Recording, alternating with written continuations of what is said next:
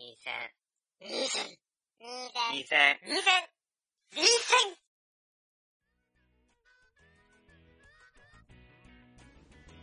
第165回学生ニート最終防衛戦線です。はい。よろしくお願いしますよ。ろしくお願いします。ワンです。たかしです。はい。ちょっと今日はうん。久しぶりにオープニングやりたいんだけど、ほガルパン 4DX がう。お札幌にも？にも？上陸？上陸？するーっていうね。わーっていうね。いや、ちょっとね、うん。正直、来ると思ってなかったから、確かにね。あれらしいですよ。全国30巻 4DX 上映するらしいですよ。ほう。もともとなんか東京と大阪の2カ所まあ、だったらしいけど。根強いね、人気あるからね、やっぱ。無視できなかったでしょ。やっぱ、もう、このさ、うんはじ、公開、公開日からの、うんこんだけ時間経ってからの 4DX 化ってことはさ、うんうん。やっぱこう、消費者の声届い届いたってことことだよね。届いたでしょ。ね。懐に。懐奴 らの懐に。あ、これ儲かるぞと。あ、もう、まあでもそういうことだから。そうだね。まあ市、場原理というのは。まあいいよ。僕らは、あなた方の懐に届ける気満々ですから。そうだよね。届けちゃうね。ただね、2月末の方だから、うん公開がね、うん。だいぶ先だなとか思いながら。でちょうどいいんじゃない？そう。また新たな、フレッシュな気持ちで見ることができる。確かに。。まあ、指折り数えていこうかなっていうところで、ちょっとニュース的な感じで言いたかったっていうね。狭いなぁ、このニュース。はい。じゃあ今回やっていきます。はい。えっ、と、今回はですね、2016年冬アニメの紹介をね、お、いいですね。よしとこうと思います。ろしくお願いします。はい。今回、たかしがまだ新作アニメを見てないということなので、見てないね。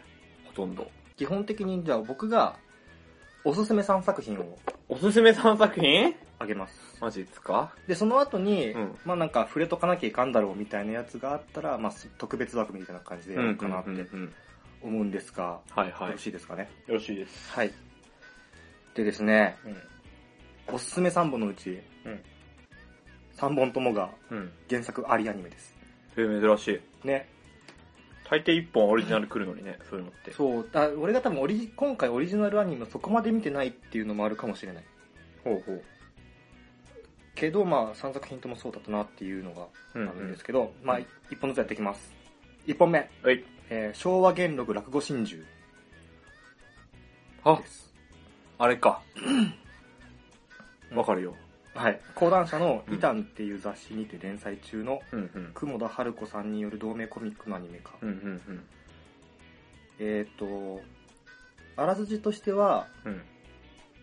えっ、とね、今んとこアニメだと2つの場面があって、うん。昭和50年代の東京とうん。昭和30年代の東京かな。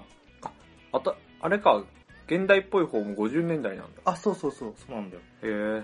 で、一応その物語としての主人公は、うん50年代の方の主人公で、与太郎っていうやつがいて、関友でしょ？漱石友、うん。漱石友和さんがやってらっしゃる与太郎っていう子が、うん、うん。刑務所から出所してくるところから始まるんだよね。あ、そうなんだ。そう。で、その元チンピラだったん、元チンピラで、まあ、鉄砲玉みたいな感じで入れさせられてたってことが後から分かってくるんだけど、うんうん。まあ、まあ、模範生だけど満期で出所してくるみたいな、うんうん身寄りがなかったせいで、ああ。仮出所もでき、あの、もうせずにうん。満期で出てって、で、その刑務所にいる途中で、うん。あの、落語、な慰問っていうの刑務所にこう来るじゃん。来るね。アンギャみたいな感じで。うん、来る来る。で、そこで落語を聞いて、うん。この人の落語めっちゃ面白いってなって、へえ。で、出所したその足で、その寄せに行って、うん。その先生の元に弟子入りをするっていう。話なんだけど、うん。で、その後なんか、なななんやかんやって弟子入りした後に、うんうん。あの、実はその先生に、うんと並び立つもう一人の、もう死んじゃってるんだけど、うんもう一人こう、もっといい、すもうすごい落語の師匠がいて、うん。で、その人との因縁みたいなやつを話すか流れになって、そうだね。で、その流れが入ったたところから2話が始まるんだよね。で、それが昭和うんうん30年代に巻き戻ってストーリーが進んでいくっていう話なんだけど、はい。で、今もう30年代ずっとやってるよね。そうだね、今3話まで見たけど、うん2話3話は、そう、あのー、八雲っていうの、有楽亭楽、有楽亭八雲っていううん。石田明がやってるうん。キャラクターと、助六っていう、うん。まあその人その人が死んじゃった人なんだけど、うんあの、山ちゃんがや、山寺宏一さんがやってる、うん。それをやってるんだけど、だね。これがね、面白いんだよね。ほうほあの、まあ、スストーリーっていうか、その、そもそも漫画の話として、うん落語自体がう。うん。あんまこう、俺は詳しくないというか、うん。興味もない、なかったんだけど、うん。あの、これすごいなって思ったんだけどさ、うん。1話で1時間スペシャルでやったんだけど、うん、そうだね。落語をさ、1本丸々やったんだよね。一本丸々、あの師匠の方？あれ？弟子の方、関友の方？あ、。関友の方がで、、これ毎回さ、丸々やんない？あ、え一応カットしてんのか。あ、違う、まん、まん、原作だとうんやんないんだよ。ほうほうほう丸々は。うんで、それを、なんかアニメだからこそできたんだと思うんだけど、うん。丸々一本やるっていうので、うん。この前見た時は時そばやってたよね。あー、時そばはスケロクさんがやってたやつ。うん、そうそうで、なんか、そう落語って。時々面白いって言われるんだけどさ、うん何をどう見たらいいかよくわかんなくてさ、うんその、その、漫画の中でも言ってたけど、うん落語ってそもそも江戸が舞台だから、うん。江戸の中の常識が出てくるわけだよ。まあそうだね。でも僕らの中でそれは常識じゃないから、そうだね。言葉自体がわかんなかったりする。言葉自体？うん。へえ、そうか。あ、次はすると思うよ。そうか。普通に。あんまり気にしたことなかったな。まあ現代、今やってる落語は現代風になってんのか、むしろ。どうなんだろうね。まあでも昭和の時だったら古い文化だっただろうね、まあと、やっぱその話自体も、うん。なんて言ったらいいんだろうな。歌に近いっていうか、うん。独特のイントネーションとか流れがあったりするから、うん。何回か聞いてこう、自分耳に慣れさせないと、うん。何を言ってるのかよくわかんないってこともあって。うーん。ただ、それをアニメで見ると、うん。その、なんだろうな、BGM とか、うん。あと、カットの割り方とかで、うん。一人の落語家が、落語家がうん。3人だったり4人だったり演じてるっていうことが視覚的にも耳にもわかるっていううん。うん。うん。ので、よりわかりやすいんだよね。落語の流れとか、うん落語の面白さみたいなやつが、うん。本当は想像力で保管する場所なんだけど、ああ、確かにそうかもしれないね。それ、を初心者としては、わかりやすく見れて。うん。うん。で、またこうら落語自体の面白さもうん。うん。感じられる上に、うん。まあそれが実際に落語の面白さかどうかは別としてだけど、うん。とは別に漫画っていうか、あの、ストーリーとしてもちゃんと面白くなってるっていううん。うん。うん。のとか、あと、やっぱその、言い回しがさ、うん。独特っていうか、よせやいとか、うん。言うねお。前さんはさ、みたいうな。ことを言うんだけど、うん。それがやっぱ、なんだろうな、落語っていうジャンルの中で話してるから、うん粋に感じるっていううん。うん。ので、うん。うん、よかった、いいなって思いました。なるほどね。はい。そうだな。そう、あとなんかこう、2話からがね、うん朝ドラみたいな感話にな感じになるんだよね。朝ドラ？朝ドラ、なんだろう、一番最初にうん。主人公の語りが入って、うん。で、あ最後に主人公の語りで終わるみたいな。主人公っていうのは関と、や、ごめん関勝関友さんじゃなくて、うん。石田明の方でしょ？石田明そうだよね。んそうそうそうそうそう。まあ確かにでもそんな感じだわ。作り的には。そうなのよ。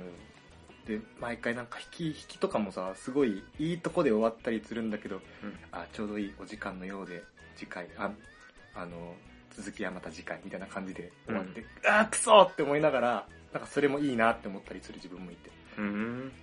じらされてるじゃん。そう。そうなんです。やっぱ、あとさ、声優もさ、うんまあ、関友さんで石田明、うん。山寺宏一にうん、林原めぐみとか、あ、橋もメールも出てんだっけ？3話の最後に出てきて、ほうほう。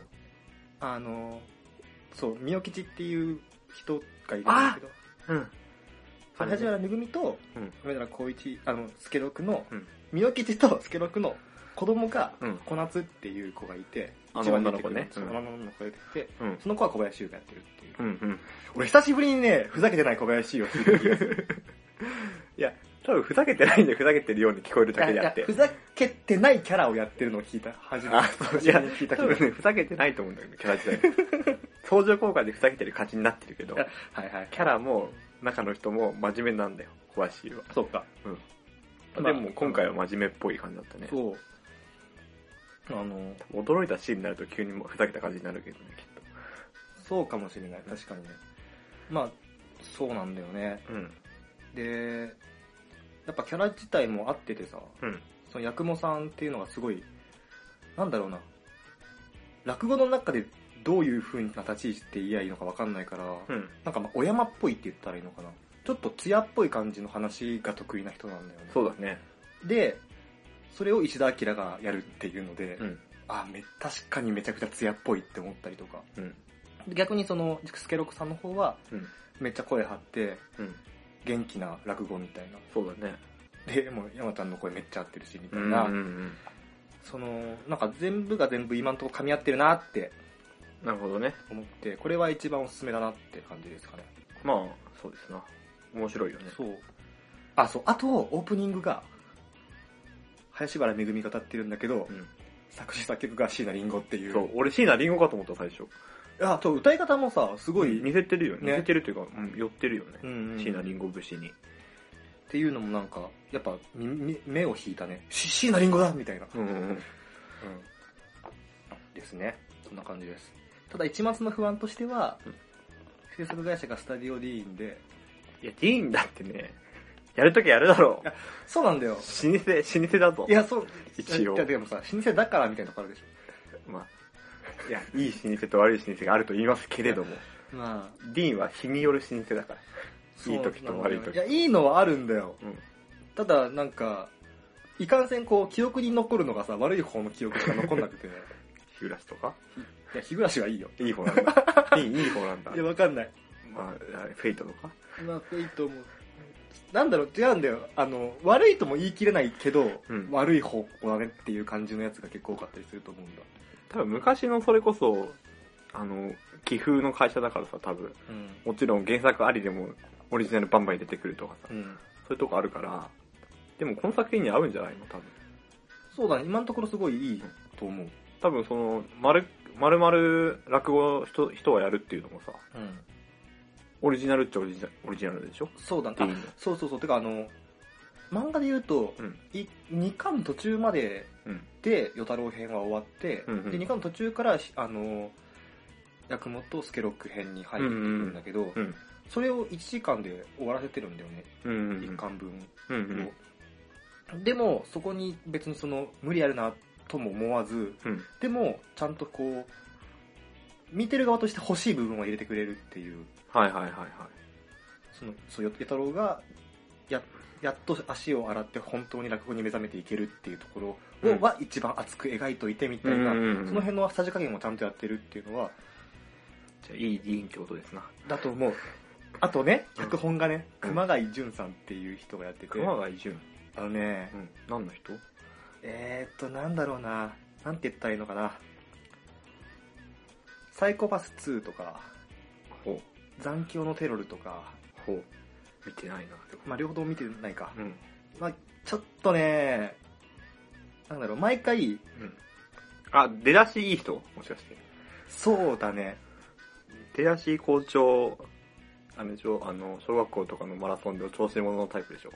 最初めっちゃ飛ばして、最後40位ぐらいになるやつ。あの、そう、浦沢直樹系っていうのが、そう言うとなんか急に大御所にまあ確かに。に。いや、そう、あとあの、ガリレイドーナとかね。全部見てないわ。そうだ、なんかあの、設定は、うん。だそう最初の方はすっごいワクワクする感じで始めてくれるんだけどう、ん、うん、もうなんか、あ、その終わり方ないだろうっていう、尻すぼみとかじゃなくてぶった切るっていう感じの終わり方をするうん。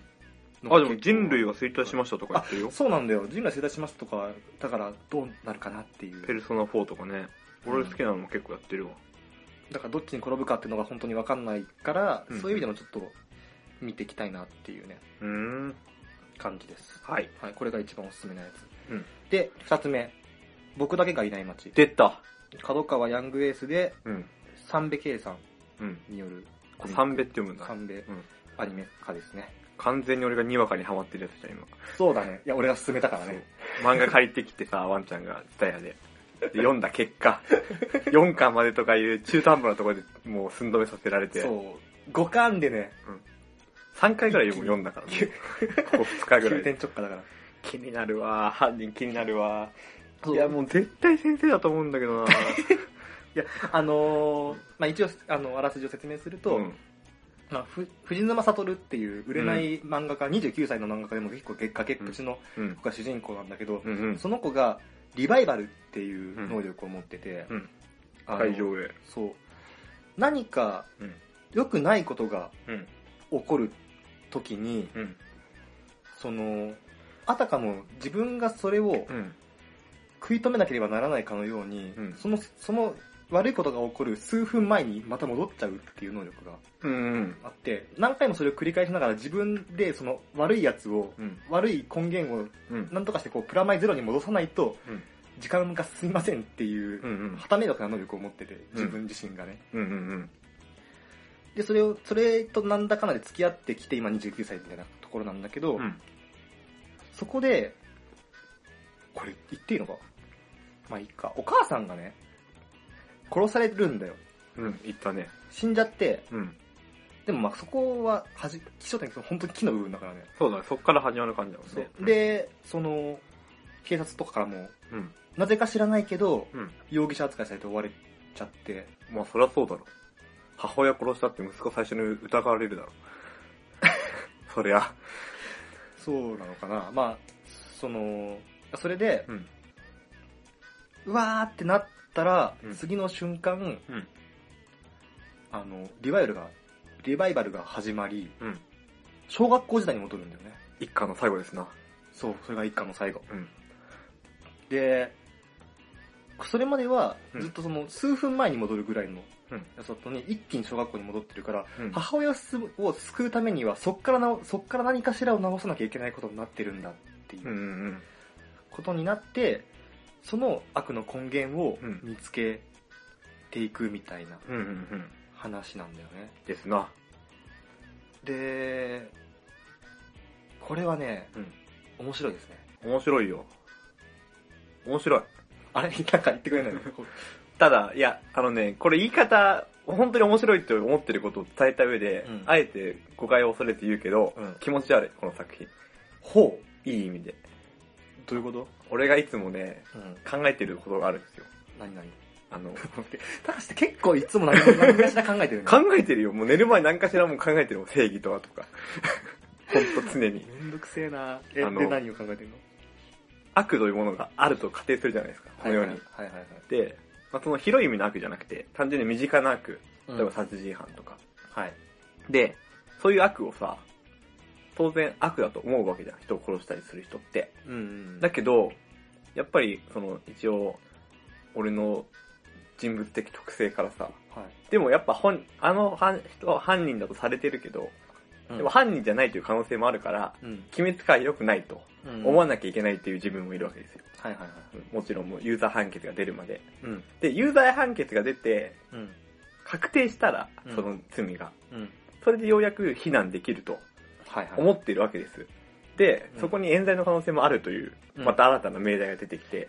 で、冤罪の可能性はもちろんあるけど、でも裁判官とか検察官とか弁護士とかがうん攻撃防御を尽くした結果出た判決は、はい。一応それを仮にはい。真実だとして。受け止めようということを思ってるわけ、俺は。でもだからそれが真実かどうかはうん、また別の問題で、そうそう真。実らしいっていうものを真実としようっていう話だからね。そういう話なんです。うんでもまあ、でもそれをさ、真実としてやっていかないとさ、うん。やっていけないじゃん。そうですよね。じゃないともう、司法なんて、絶対わかんないから。そうそうそう、機能しないわけだし。はい。はい。だけど、そこの点をさ、はい。真正面からこの作品ってさ、うんついてくるじゃん。そうだね。もう他人に罪をなすりつけるとかいう、うん。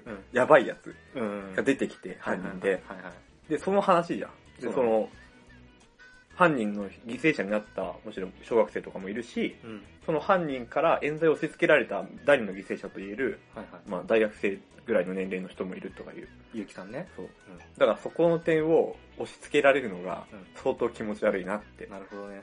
な、なん、なんか、それ言ったらさ、うん。もうリバイバルっていう能力自体が、うん真実か真実でないかの、うんあの、天秤になってるから。うんうん。だから、その、真理っていうものが、うんそもそも分かってしまう主人公うん。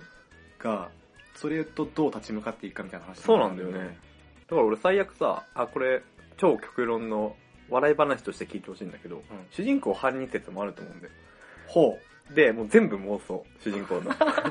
何その東京大学物語の終わりみたいな。でも主人公が死刑囚としてつ捕まってるっていうぐらいもあるなと思って。あまあ多分それは100ほぼ100%ないんだけど。うん。でもそうじゃないとさ、おかしくない？リバイバルすること。だからリバイバルの能力自体がうん、あんまこう、何の説明もない。何の説明もないんだよね、ただ単にあるっていう。で、よくあるさ、そういう SF チックな、その、まあ、だから下、下着とかがされてるもんだけどさ、うんタイムリープをしながら、うん。タイムリープ自体が根幹にあって、それを軸にこう、話が展開していくっていううん話じゃないじゃん、これそうだね。リバイバルはなんか手段というか、うん。おまけ要素ぐらいの。そうそうそうそう。なんか、リバイバルっていう能力があるっていうことが、うんなんか、その、一回、時間を巻き戻して子供時代からやり直すっていうための、うんなんか、枕になってるそうだね。っていう感うんじななのかな。ただもうこの作品一つ言えるのは、うんすごい、あの、もちろん知ってる人は知ってるんだけど、うん。あの知らない立場から見始めるとうん。考えることが多くて面白い。犯人誰なんだろうとか、そういうの考えるの好きな人は好きかもね。めっちゃ好きだわ、これ。もう、多分、久しぶりかな、こんなに見返しまくるのって、アナザー以来かな、アニメだと。アナザー、下着アナザー以来かもしれない。犯人を考えなが下着らの時は確かにノートとかに書いてたよね。書いてた。時間軸がうんだみたいなや楽しいんですよ。つ。なるほどね。考えれば考えるほど、しかもちゃんと多分できてるっぽいからね。うん。あの、ちゃんとヒント置いてあるっぽい構成になってて。えーかつ主人あ、ある。あの、いちいちお母さんの発言とかも、あ、この発言入れてくるってことはと思って前目読み返すと、あ、あるある、そのヒントあるみたいな。感じで楽しめる作品だから、なるほど。ちゃんと作ってあるなという感じを受けております。へいへいへい。急に現れるかもしれないけどね。別の人物が。それこそ浦沢直樹的だね。21世紀少年方式。あれブチギレるからな。誰だよお前って。それダメだろその方法使っちゃって。いうやつ。まあまあまあまあ。そうだね。それはないとはい。仮定すれば相当も楽しめる作品だよ。そうだね。うんそう、これ、これもね、一巻、一巻分を30分でやってんだよね。あ、そうなの？そうそうそう。アニメこれから見ようと思ってるけど。あ、そうなんだ。一、うん巻分ですぐ戻っあの、小学校に戻って、え、ここどこだ？ああ、すごい。みたいなと飛ばすね。そう。だから、でも、うん。ちょっと俺漫画を読んで、時、あの時間経ってからアうんうんうんニメ見てたから、うん。あ、こんな、こんなんすぐいたっけ？みたいな、自然に見れてたんだよね。うん。確かにちょっとうん考え、あの、見返すと、うんあ、確かにちょ、ちょっと、あの、強引かなみたいなところあるんだけど、うんまあ、その、絶対に押さえとかなきゃいけないポイントだけは絶対押さえてみたいな。うんうんうん。あ、でもそれだと、俺それ見ていいのかな？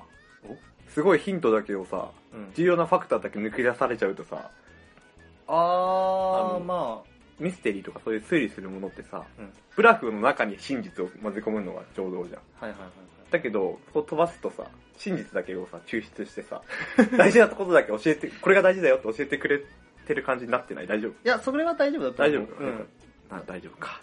まあ、だからその子供時代の話をがっつり書きたいから、まあでもそこがね、そうんうん本番だろうからね。だからまあその辺のさじ加減とかもうん期待はできるな、期待できるなっていう感じでありまして、うんあと1話の最後の最後でうん。急にその、今あれじゃん、えっと、テレビであと16対9のあの画面比になってるんだけど、うんうんうん。それが急に映画映画っぽくなるんだよね。2 2.16対1みたいな感じで、うん。あれ横に長いやつだよね。そう横長になって、うん。子供時代になることだから子供時代をよ横長にするみたいな演出になってて、なるほど、リバイバル感を出してるわけですね。そうそうそうそうリバイバル上映感を。そう。うん。あでも上映感はもっとあるなんかフィルム感がすごい出てるへえ。マジでこれ主人公の妄想なんじゃないか？最後、それで終わるんじゃないか？かなまあっていうのがあって、うんそれは割と俺は好みだったうん。ですはい。はいあとね、うん声の話にしたいんだけど、うん。主人公がさ、うん悟のね悟が子供の時と大人の時うん。で2役やってんだけどさ、うんあの、お大人役がうん。満島真之介さんで、誰？満島ひかりの弟、えー、俳優？俳優。うーん。、で、あの、子供役がうん。土屋太鳳、生まはれの主人公。マジ？で、大丈夫なの？二人ともプロじゃ、プロの声優ではないんだけど、そうよね。うん。俺はね、かなり好感触で。えー、ならばよし。うん。あのーうんなんだろうな。多少の不慣れさがうんキャラクターにいい味出してると思う。確かにあの主人公あんまり、そう、自分の内面を出さないキャラっぽい感じとかあるもんね。そう、うんなんか変に車に構えてるコミュ障みたいな感じうん、のそうそうそうそう。声になってるし、うん子供の時もなんか子供を演じなきゃいけない大人みたいな感ですなじの不うんですな自然な感じの声として土屋太鳳の声はいいと思う。なるほど。うん。たつ合ってるわ、そういう意味では。ううんんそう。まあ、お母さんの高山みなみっていうところがね、どうしてもコナンに見てないんだけど、いや、まだいるじゃん。魔女宅とかさ。私は聞き、そうです。最近やったからね。うんはい。まあそんな感じで。あ、これオープニング味感だよ。あ、出た。うん。もう完全にこれ、あれ、あれでしょ？どうせノイタミナでしょ？ノイタミナだったかな多分。多分ノイタミナだと思う。ん。うん。その感じ。そうメインに俳優使ってきて、アジカンとか使う感じ。確かにそれやるとそうだね、うん。アニメーション会社も A1 だし。はい。まあそうだね。これもかなり期待してます。A1 か。A1 でえっ、と終わりでいいかな、うん、いいんじゃない？でこの2つがうん。トップ2なんですよ。だろうな。うん。でちょっと一段階下がるけど、うんなんか意外と面白かったよっていうのが、うん。ラスト1本で、うん。ディメンション W 出た。あれでしょ？あの、なんていうか、ボンズとマングローブあマングローブそうを混ざった感じのねそうそうそう。オープニング見てて懐かしい感じしたわ。そうだよね懐かしい新しさという矛盾を感じたわ。なんだろうな、サムライチャンプルーのサイバーパンクみたいな感じ。そうだね、うん、そんな感じ。うん。あの、スクエニでや連載され、スクエニのヤングガンガンで連載中。あ、ガンガンか。はい岩原裕二さん原作らしいですね。うん。うん。はい。あ、一応あらすじとしては、うん。舞台が西暦2072年。近未来ですね。まだ俺ら生きてるね、きっと。確かに。こんな世界になってんのかな？なるでしょう。なるよ。に、うん。あの、今僕らは XYZ っていう3次元の世界に生きてるわけだけど、いや、俺、XY の世界に生きてるけどね。で？なんでその拾いにくい声いや、まあ、しょうがないでしょ。そうか。うん。だってまあ、ねねさんと恋をしていた時期があった。あね。まあ、あの、でね、うん話戻していいよね？あ、いいよいいよ。あの、W っていう新しいせあの軸が発見されたわけですよ、この世界では。なんと？で、だから？その W の世界からは、あうんディメンション W のね、W はそっから来てるのかもしれないね。大 W ディメンションってことでしょ ?X ディメンション、Y ディメンション、Z ディメンションの W ディメンションでしょ？そういうことですよね。ほら、4D ってことでしょ？何なの？いや、なんでもないよ。なんか正しいことしか言ってないよ、俺は今。いや、ちょいちょい反応しづれんだよあ、。そうなのか。うんすまんかったね、それ。いや、いいよ。許す。ありがとで、でうん、あの、その W のせ時間、あの軸からう。は、うん。無限にエネルギーが湧いてくるらしいんだよ。本当に無限なのかなってことになるんでしょうね。わかんないけど、それが発見されて、うん。で、世界は、世界のそのエネルギー事情がうん。一気に解決すると思いきや、うんまあ、エネルギー問題解決したとして、うん。でも貧困の格差とかは全然、あのー、是正されなくって、だから、うんみんなが幸せになると思ったら幸せにならなかったわけだよ。そりゃそうだろう。産業革命だってみんなが幸せになるって言われてたんだよ。で、その結果、その W の、あディメンション W とか、その W のせ軸から、うんそのエネルギーを得るためのコイルっていう装置があるんだけど、うんうんうんそのコイルの不正コイルってものがうん。横行しちゃって、うん。で、それを回収する回収屋が主人公なんだよ、うん。うん。男の人で、うん。オノディでしょ？小野で、うんそう、あの、馬淵京馬っていう人がいるんだけど、その人が、その、なんだろうな、コイルっていうのがもう日常化してるんだよね。うんうんうん。日常でも使われてるんだけど、珍しく生身っていうココイルを全く使わないトグサ？回収屋っていうそうトグサそうだよ。完全トグサのやつじゃん完全に。小書き動画が行こうと思ったのに。そう、そうなんです。トグさんみたいなやつなんです。あ、そういう感じなんだ。そうそうそう。え、じゃああの、可愛いアンドロイドの、アンアンドロイドっ子が、少佐ゆりさきみさ、みらさんねうん。そう、そういう方だと思う。へえ。で、その二人でタッグ組んでう、ん。その不不正コイルを追っていくみたいなうん。話なんだけど、なんか話の最初がさ、その、まあ、さっき言ってたゆりさきみらのうん生みの親がうん。W の軸を見つけた科学者なんだよね。うんだね、博士、なんと博士、ゆりさき。ゆりゆりさき博士それこそ、でそいつがなぜかうん。追われててだからまあう何？家族殺されてて、うん何の陰謀か知らないけどね、うん。でそれで何かしらのうん意図を持ってミラを作ったっぽいんだよそりゃそうだろ。でただ単に可愛い子萌えとして作んないだろ。ゆりさき博士。いやわかんないよわかんないの？わかんないよだってもしかしたら萌え相萌え豚だ相棒的なものとして作ったかもしれないじゃん相棒？相棒？卑猥だな、それ考えると。そう相棒が急に、なんか相棒の愛が、愛するの愛になってそう。はい。なんか今日ダメだよで、ええっとうん。じゃんでうん。でそのミラ自体にもなどういう意図があって作ったかっていうのを言ってなくて、そうだね。でもしもうん。自分が死ぬことがある、あるようだったら、うん。不正コイルの出所を追っていけっていう伝言だけ残して死んじゃうんだよ、うん、迷惑なやつだよ、本当にそうそう。そう。だからで、うん。それでその不正コイルを追っていくっていうのは回収屋の仕事だから、うん。っていうので何の因果か知らないけど、うん。あそのもうコイル嫌いアンドロイド嫌いのうん。馬淵京馬と、うん。あのアンドロイドのミラっていう二人がうんタッグを組んで回収を始めるっていうなるほどね。話なんだそういう話なんだ。うん。あの、なんだろう、世界観好きだなっていう感じ。そうですな。近未来感というかうん面白そうだった。うん。で、あと、あの、基本、あの、個人的に、これニコラ・テスラが関係してきてる話。いくらテスラってなんだっけ？あのね、科学者なんだけど、うん。割とね、オカルトチックなうん。あなんだよ。ー、ワンちゃんから聞いたのか、最あ、近そう。そうそうそう。電気ビリビリ落ちたんですよ。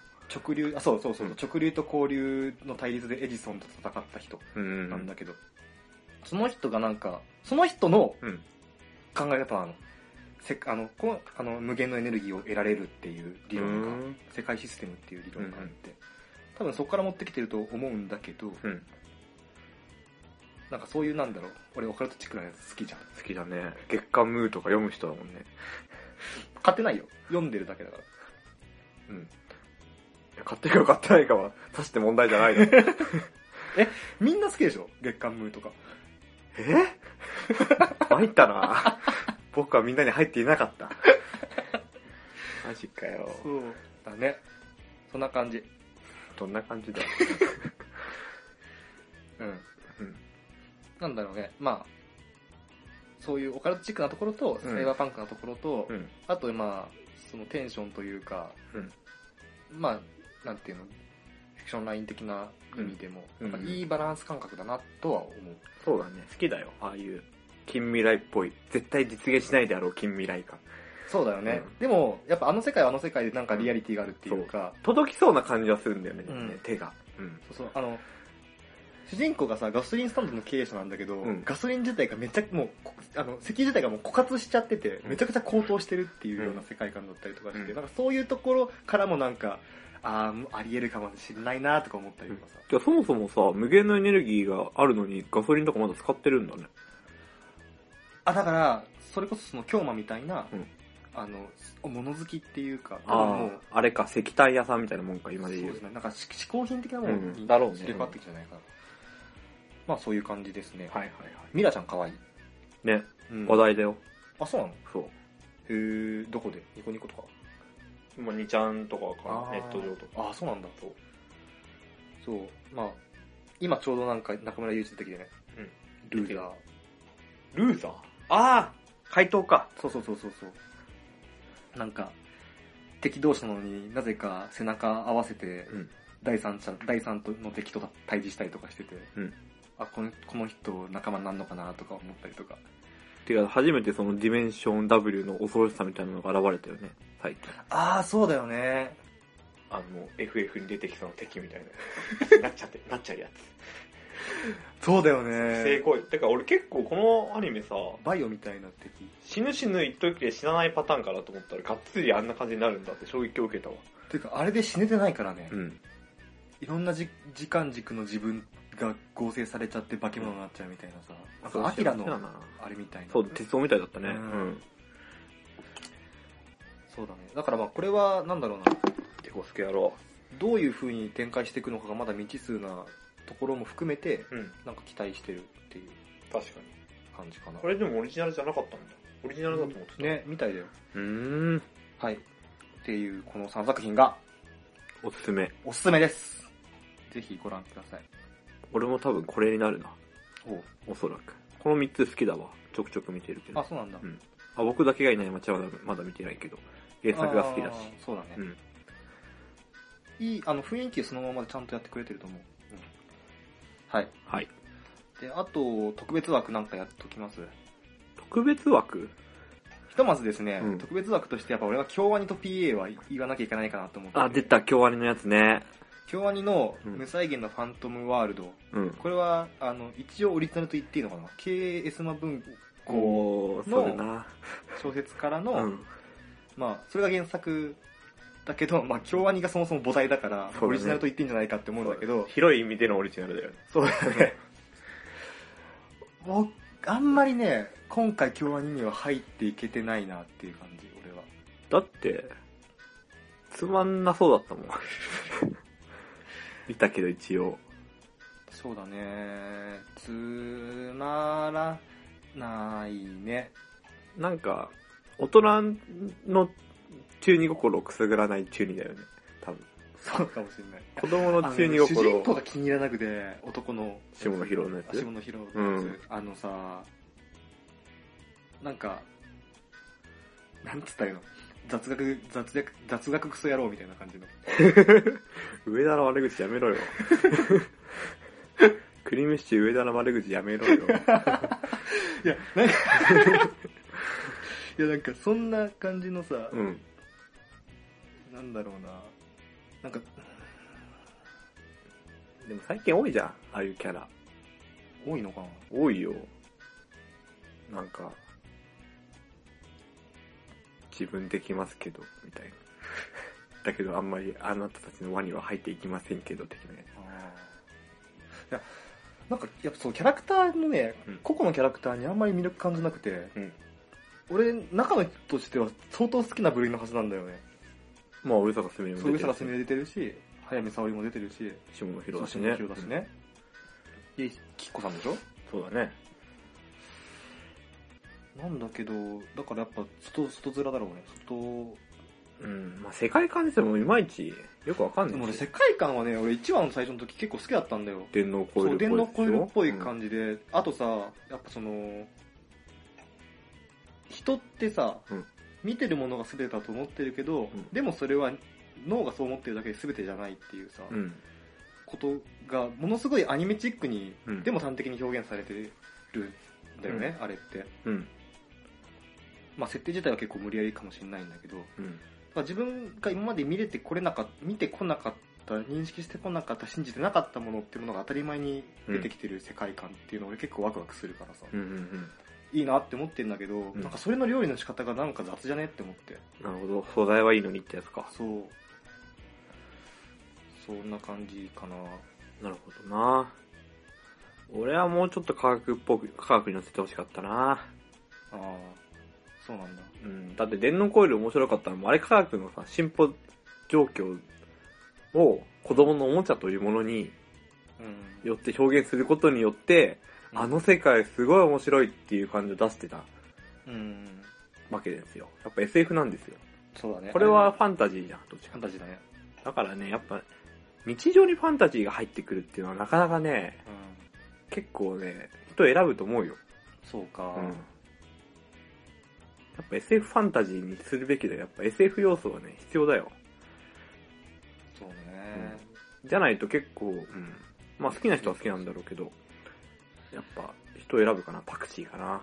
素材で言ったら。いやっぱこっち大抵の人嫌いだかや、そんなことないよ。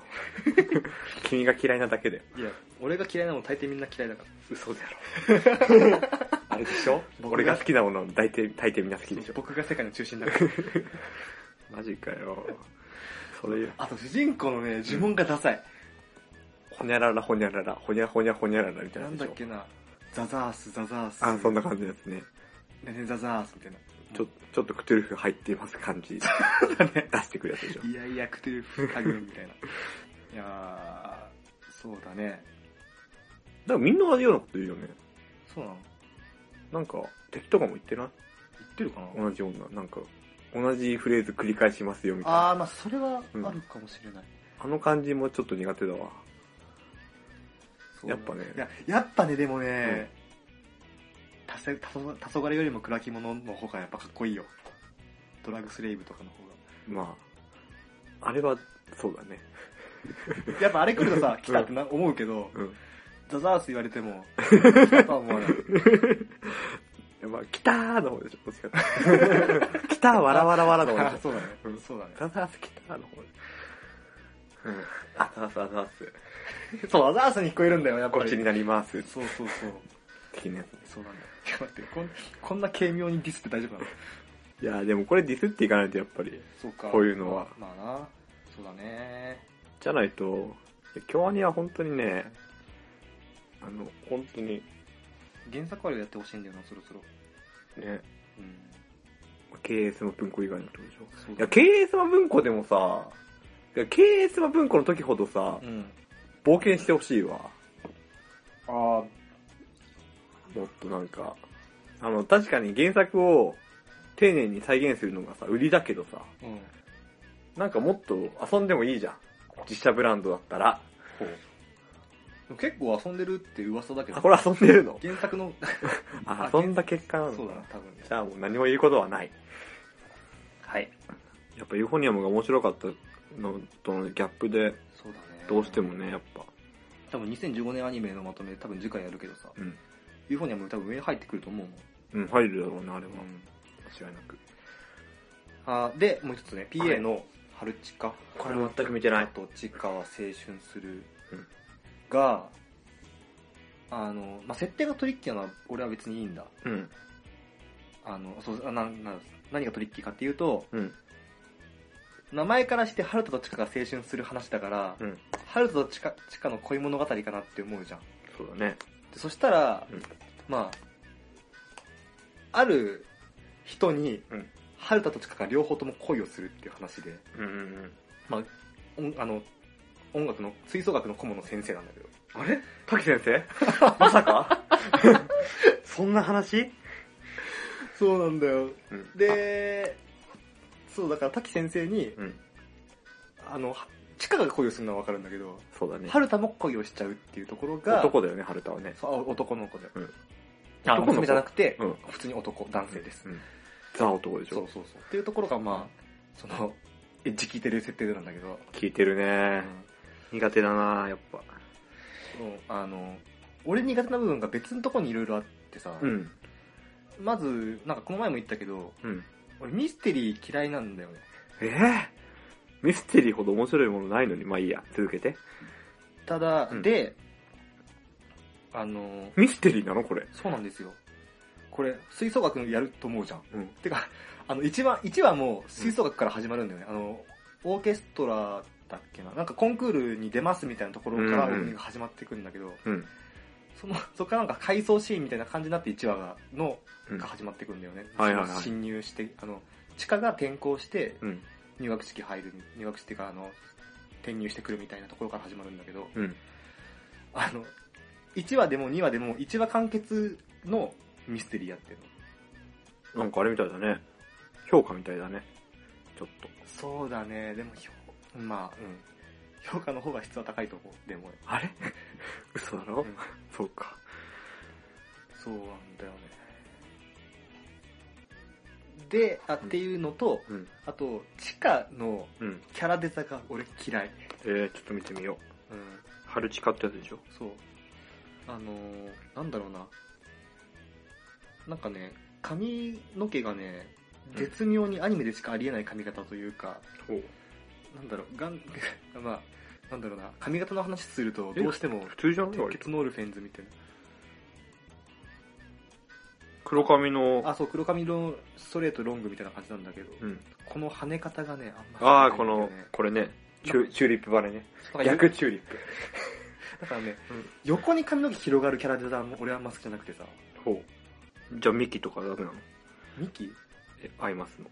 あ、いやじゃない、不自然に伸びてんの。あの、不自然長髪でうん、バサって伸びてるのあるじゃん。あの、ごめん、あの、アニメじゃないけど、うん東宝の奥みたいな。ああ、東宝シリーズのね東。宝シリーズの奥とかうんうん、みたいな、こう、長髪でうん。い横にバッサー伸びてるや感じ。東宝の話するのはまずいですよ。なんで？信者多いかあ、そうか。うんみたいなのがあんま好きじゃないんですよ。ら。へえ。でもミキだってバサなってるけどね。なってるかな？わなってないっけ？かんない。まあそっか。そうなんだよね。っていうのとかね。ピンポイントなダメさだったね。意外に。そうだね。もっとエッジ効いてるやつかと思ったわ。いや、うーん、だでもね、単純につまんないっていうのが今のところの印象なんだよね。まあでもね、しょうがないよね。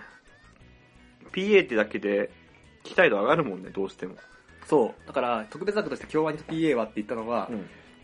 それだけこう、期待する作そう制作会社の作品がどうかって話だもんねそう。だね。これがディーンだったら誰も言わないでしょ。いや、うん、まあリストに上げない ひどい。感じだよね。はい。っはい。て感じかな。あと、うん。だがしかしか。出たこれな。これは原作の方が俺すごい好きで、もう、めっちゃ買うもんね。めっちゃ買うよ。うんめっちゃ買う。何冊買いましたか？3冊でしょ。そうそうそうそう。なんだけど、うん。これがね何が悪いかわかんないけど悪いと思え？いや、テンポだろ。どう考えても。同じ内容でさ、う。うん。10分アニメぐらいでいいってよく言ってんじゃん。言ってる。その通りだと思うよ。ただ、うん。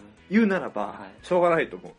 何が？だってさ、原作4巻出たばっかり。5そうだね巻出た。。そうだね。4巻か。4巻出たばっか。をさ、やってさ、しかも1話1話短くてさ、うん。30分でテンポよくやろうとしたらさ、うん。1話につき3分の2ぐらいのさ、うん。巻を消費しちゃうじゃん。まあね、だから、うん。もう途中から完全オリジナルになっちゃう、そうね計算になっちゃうよ。だからさ、ウルトラスーパーアニメタイムでよかったと思うよ。出たウルトラスーパーアニメタイムね。30分で、30分で10分アニメに3本やるっていう。アニメタイムねうん。確かにその枠でよかったね。まあ、10分アニメ、こううん。だから人気は絶対あるから30分枠取れるんだろうけどね。うん確かにね。うん、かなりテンポは悪いと思う。しょうがないなと思いながら見てるけど。うん。ただですね、駄菓子菓子は、うん俺はおすすめしたい。漫画の方じゃなくてアニメ漫画の方とか、駄菓子菓子っていううん作品を、漫画もアニメも含めて、うん。あのー、なんだろう、いやでも特に漫画だな、漫画の方が、うん。あのなんだろうな、これ少年サンデーでやってて8ページなんだけど、うん。めちゃくちゃ短いんだよね、ページ数としては。あ、ギャグだ。ギャグ枠だね、8ってことは。めちゃくちゃうまくまとまってるっていう、駄菓子一個一個説明しながら、うん。でも物語も進めつつ、うん。で、あと、なんだろうな、アニメ、アニメで見てやっぱ思ったけど、うん。漫画の、漫画で一番映えるようなギャグみたいな。まあ、その感じあるね。うん。ちょっとジャガーさんっぽいしね。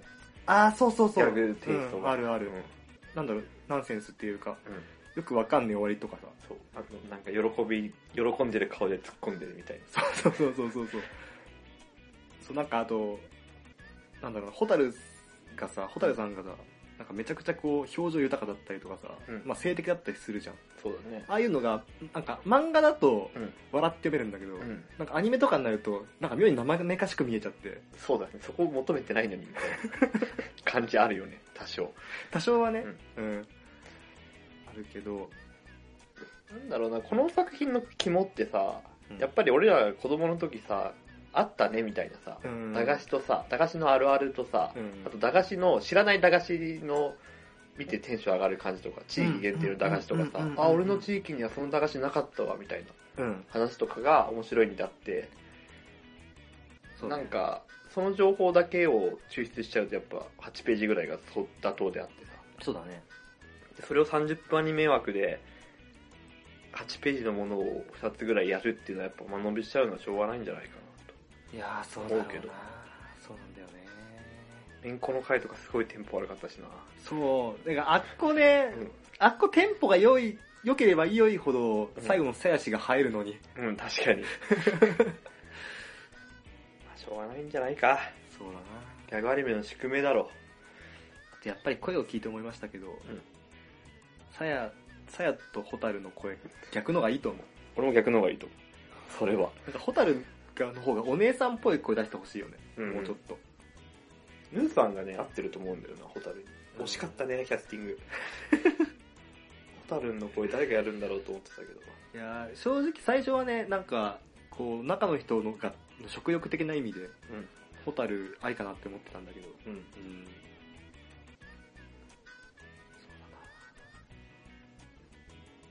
まあ、俺らがここで言ってもしょうがないことだ。祖先なきことですが。うんまあ、駄菓子菓子は、おすすめなので、でも。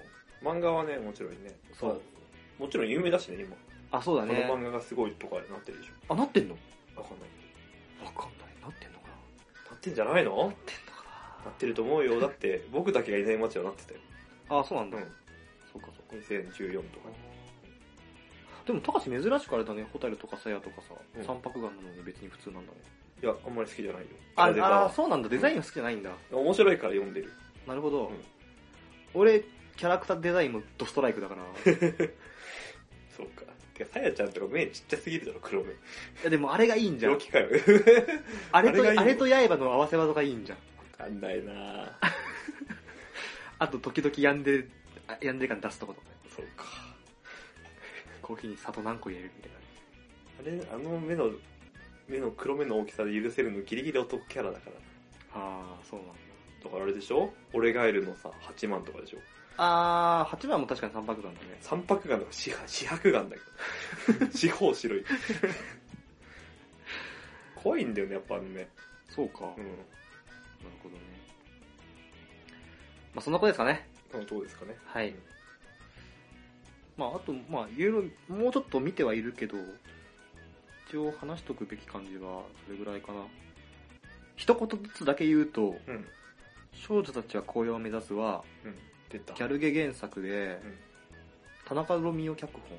らしいね。で、高弘原作うん、らしいね。なので、なんか俺芋のさ、うん。エロゲ部あったじあゃん。あの、主人公、お兄お兄ちゃんが属してる。あ、ああ、あれみたいな感じだよね。そうだね。俺はなんかもう冴えないヒロインの育て方っていうやつがちょっと前にやってて、あ、あったね。うん。なんかあれ、あれかなって思ってる。あんな感じのかなって思ってるけどね。まあ時代ですな。作り手側の、素人作り手側の話がメインになるっていうのは。確かにそうかもしれない。で、アクティブレイドが、うんあの、あ、やべえ、谷口五郎監督え？のオリジナル作品コロちゃん。ですね。うんなんか、あれみたい。タイガーバニーとかパトレイバーの合わせ、合わせたやつみたいな感じ。それなんかすごく面白そうになるけど大丈夫？パトレイバーにタイガーバリンの要素を合わせちゃうんでしょ それ絶対面白くなるじあのー、だからん面白くなると思う。どうかわかんない。今のところは、普通。ゃん。普通か普。通。そこ合わせて普通になっちゃうのか。そうか。で、あと、ん。デュララがやっと、あーそうだね。商店が来てやっとケツが始まりましたね。そうだね。俺最近これがさ、俺の中で熱いんですよ。そうなの？そう。中原舞のキャラがね、あたかしたかしって連呼してくれるからね。確かに気持ちいいってなりながら、その部分だけ。たかしを探さなきゃ。変化してねそうそうそう。もう気持ちいいって、なるほど。ドバドバ出てるよ。脳汁がそう脳汁が。よかった、別の汁じゃなくて。えーとですね、何言ってんだこいつ。次に、唐突な下ネタやべえよ。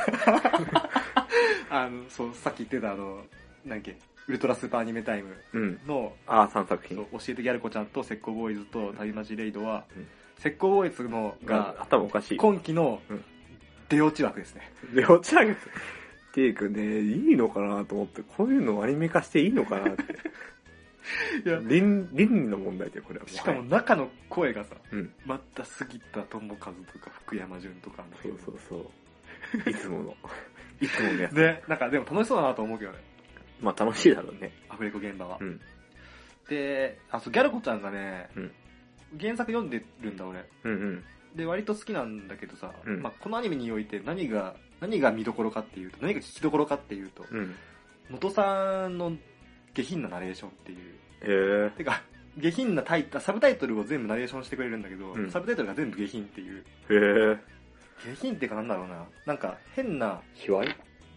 卑猥でもない。なんつったらいいんだろう。あとね、1話のうん。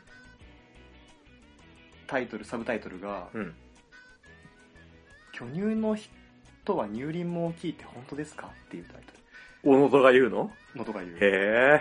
ていううん。ところが聞きどころ。時代は変わったな。10年前だったら考えられないわ、そんなこと、絶対。野戸さんが言ってるって思って、それだけでも見る価値ありなんじゃないかっていうね。じゃあ、しばらくすると早見もそういうこと言い出すのかな。なんでそこセットで考えるの？いや、だって大体、まあまあまあ、確かに。路線的には。確かに。マジか。はい。まあそんな感じです。はい。はい。まあ、ツークール目という、あ、ゲートやってねえや。ああ、ゲートね。ツゲートークルメツ。ークール目始まって、まあ安定な感じ。そうだね。安定の。安定の感じで面白いというか。いやでもね、やっぱね、自衛隊強すぎんだよ。いやなんかそれね、ちょっと思う。でもどっかでしっぺ返しっていうか、普通に戦いなんじゃないの？今だとさ、完全に虐殺じゃないけどさ、うんこう圧倒的強者がさ、うん。なんか圧倒的弱者に対してみたいな感じの。そう。で、自分のルールに縛られてる感じでしょ？うん。唯一の弱点が。そう。やだ、その感じ。ちょっと、早く強い敵出てきてお願いだから。でもなんか若干さ、うん。あのー、これも関友がさ、うんの逆、なんか第一王子だっけ、うんうん。あいつがなんかバカを、バカをやっているのもうん疲れるわ、みたいな。うんあいつが多分次期皇帝になったらなんかしら動くんじゃない？動くのかな？俺そこまでは知らんの、知らんのだよね。あ、こそこまでは原作読んでるのか。原作っていうかウェブ、版ってのがあって、そもそもうん。それと、あの、何、本が出てる方のうん。やつがあって、なるほどね。まあ、ちょくちょく話違うだろうけど、うーん。いや、そんなことないんだな いや、ちょっと時間があれなんで、もう終わります、あ、1時間経ってよ。はいはいはい。あ、そうだ。あのね、一通だけメールをあ、いただいたの？いただいたっていうか、うんいや、あの、あれなんですよ。あの、今ランキングをさ、うん募集してるじゃん。あ、年間ランキングねあ、。そう、あ、年間ランキング、うんえっ、と、2月6日に収録することになりましたので、うん2月5までに送っていただけると幸いです。お願いします。はい。はい。